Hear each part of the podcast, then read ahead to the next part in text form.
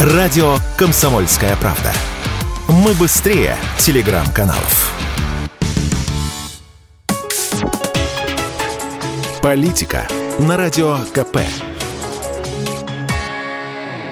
Владимир Варсобин для радио «Комсомольская правда». Давайте о хорошем. Тем более, что сейчас я готовлю расследование состояния медицины в России. Оно мне показалось не таким уж ужасным, как это описывает, например, красноярский прокурор. Его проверка показала, что в большей части больницы работать просто некому.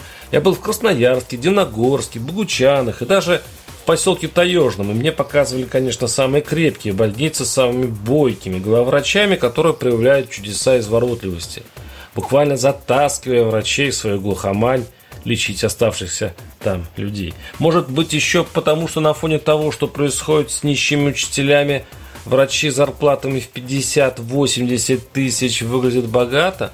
В Курганской области, например, ситуация с педагогами уже почти официально объявлена катастрофической. Если лечить кое-где еще есть кому, то учить уже некому. В Курганской области 500 безнадежных вакансий зарплатой 20 тысяч рублей – Зато есть другой, счастливый мир эльфов.